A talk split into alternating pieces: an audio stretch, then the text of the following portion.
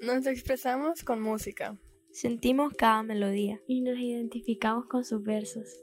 La música no nos regala consejos, pero comparte experiencias, como nosotras. Esto es 2x2, donde la vida se vuelve una canción.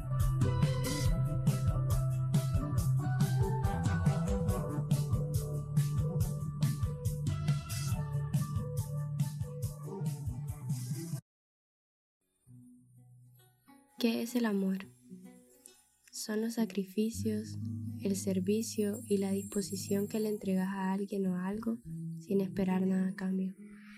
Es cuando ya no se te hace difícil mejorar todo aquello que estaba mal dentro de vos mismo para ofrecerle tu mejor versión a alguien más.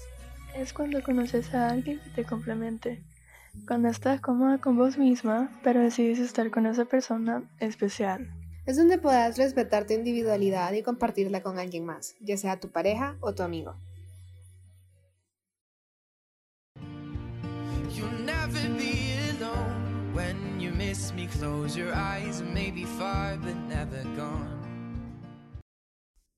A medida vamos creciendo, nos encontramos con todo tipo de amistades. Desde esas conexiones que son casi inmediatas y duran para toda la vida, hasta aquellas que duran menos de lo que esperábamos. Muchas de ellas solo vienen para enseñarnos algo y otras para llevarse una parte de nosotros. Temporal no es sinónimo de malo. He tenido amistades que solo estuvieron cerca por meses y poco a poco nos separamos por circunstancias que no estaban bajo nuestro control. Hasta el día de hoy sigo amando a muchas de esas personas, porque recuerdo con mucho cariño y agradecimiento los momentos vividos en un lapso de tiempo corto. En realidad yo me siento exactamente así, pero no me pasa con todos. O sea, he tenido amigos que comencé amando y con el tiempo pues mis sentimientos hacia esas personas han cambiado. ¿Hay alguna persona que sigas amando a pesar de haberse ido por algún motivo? La verdad es que sí. Y genuinamente sigo extrañando a esas personas. Cuando me acuerdo de los momentos donde nos divertíamos y nos sentíamos como si dominábamos el mundo.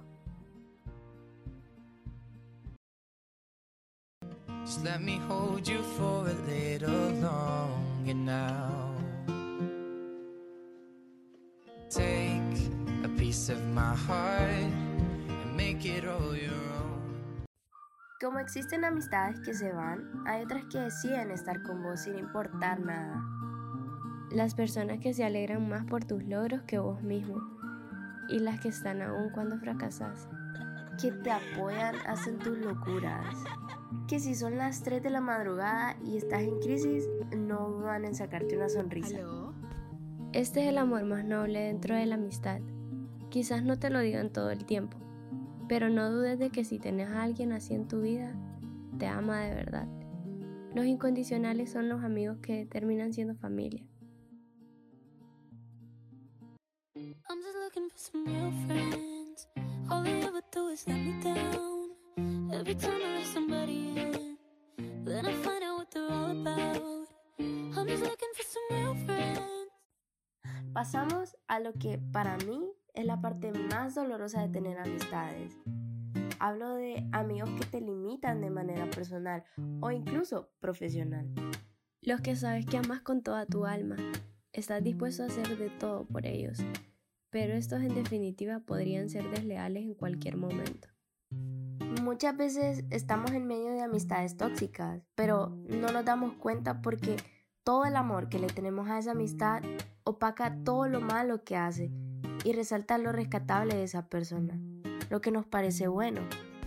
Aunque he estado en esa situación antes, considero que me ha enseñado a observar mejor las intenciones de otras personas. Personalmente no siento que he estado ahí, al menos que yo me haya dado cuenta. Siento que soy un poco selectiva a la hora de escoger amigos. En el momento en el que siento que alguien está tratando de obstaculizar mi crecimiento personal, sé que es hora de salir de ahí.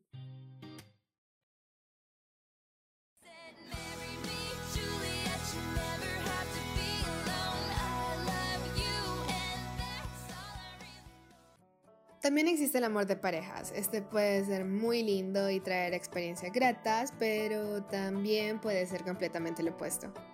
Pero primero hablemos de ese amor bonito y sano que todos queremos y que Hollywood, los libros y todo lo ficticio nos pinta. Está la típica historia en la que una chava conoce a un chavo, ellos se enamoran pero no lo quieren admitir. Él es súper detallista y es súper sentimental. Siempre se presenta un problema que los aparta, pero uno de los dos hace un sacrificio y así logran estar juntos y vivir su happily ever after. Pero sabemos que esto es totalmente falso. Nidia, ¿y vos qué consideras que es una relación sana?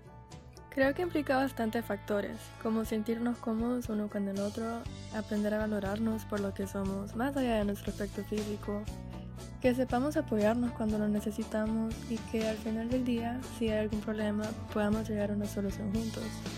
¿Y vos, Andrea, qué pensás? Creo que tiene que ser ese lugar seguro al que podamos ir y sabemos que no vamos a ser juzgados y nos vamos a sentir relativamente mejor, donde nos motivemos el uno al otro y sobresalga el respeto. ¿Verdad? Finalmente creo que ese es el lugar feliz y cómodo donde podamos ser nosotros mismos sin pensar mucho en el qué dirá la otra persona. ¿Crees que has tenido algo que se asemeje a esa definición o realmente no? Yo creo que no. sí me he sentido cómoda y segura con algunas personas, pero nunca he tenido a alguien que realmente me entienda y que en cierta parte me complemente. Pero bueno, ¿y vos, Nidia, qué crees? O sea, ¿has tenido algo que se asemeje a la definición que diste o no? Creo que sí. Conocí a una persona que ha cambiado lo que antes pensaba sobre las relaciones, ya que tiene cualidades que yo consideraba que eran casi imposibles de encontrar en alguien.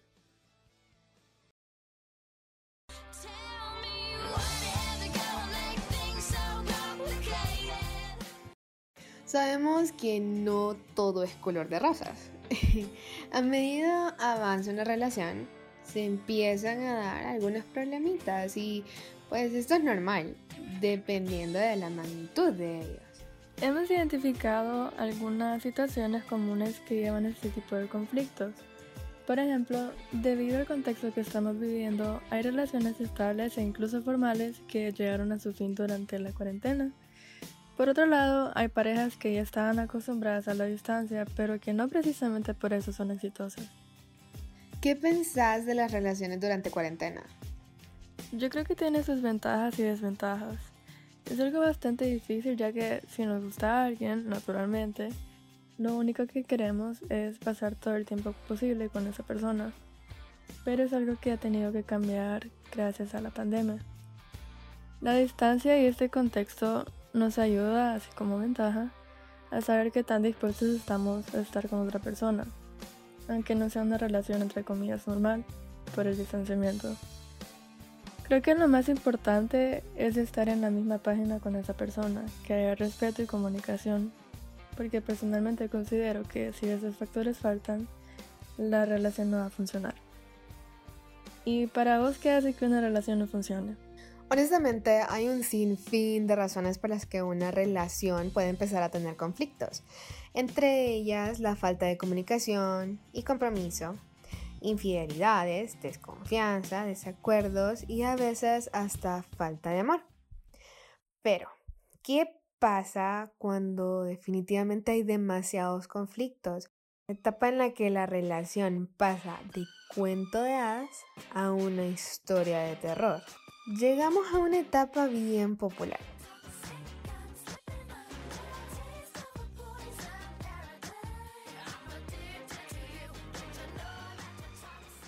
la toxicidad. Nidia, ¿vos cómo definirías ese término?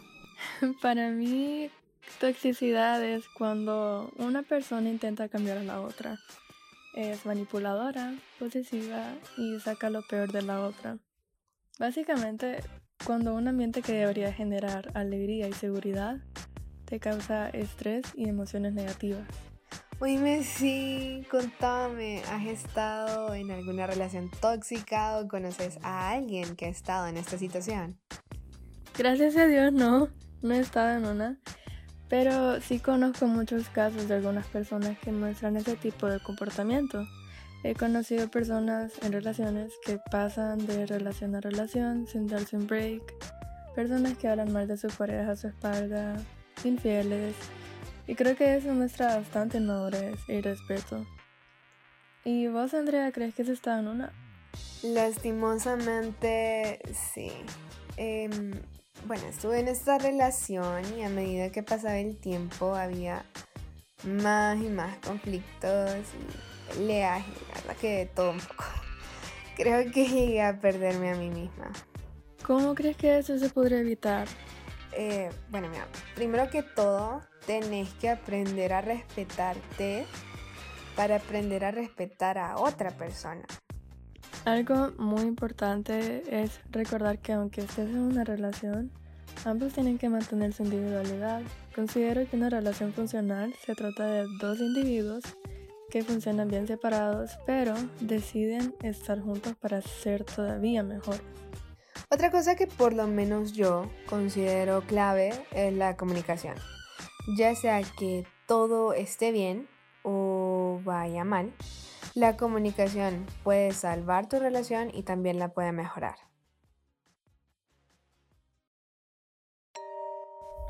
Bueno, ya que hablamos de amor en amistad y en relaciones, queríamos saber lo que piensan ustedes, nuestros seguidores, sobre este tema. Por eso les hicimos unas preguntas a nuestro Instagram. La primera fue, ¿crees que puedes ser amigo o amiga de tu ex? Alejandro nos comparte su opinión. Depende de la madurez de ambas personas, la verdad. Creo que tu pareja a la vez debe ser tu amigo o tu amiga. Entonces está bien dar ese salto, pero obviamente en caso de llegar a terminar la relación, pues la amistad cambiaría totalmente. Ahora Danelia nos cuenta.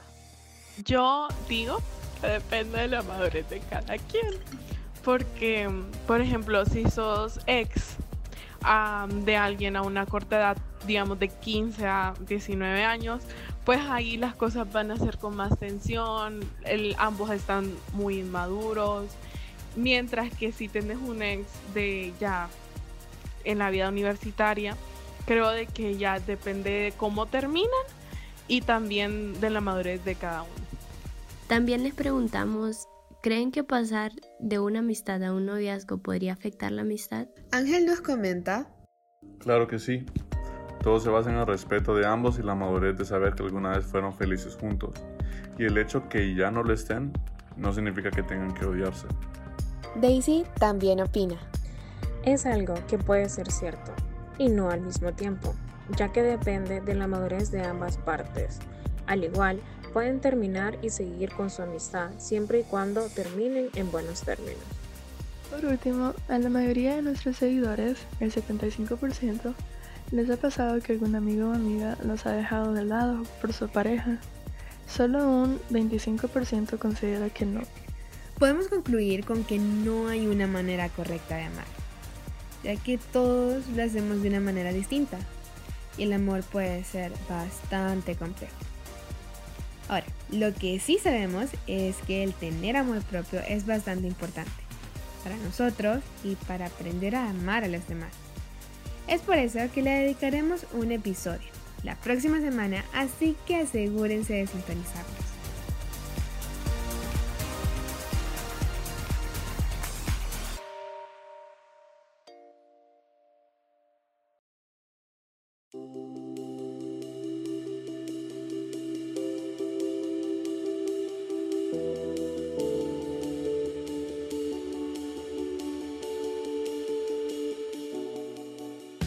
Gracias por haber escuchado este episodio de 2x2 Podcast.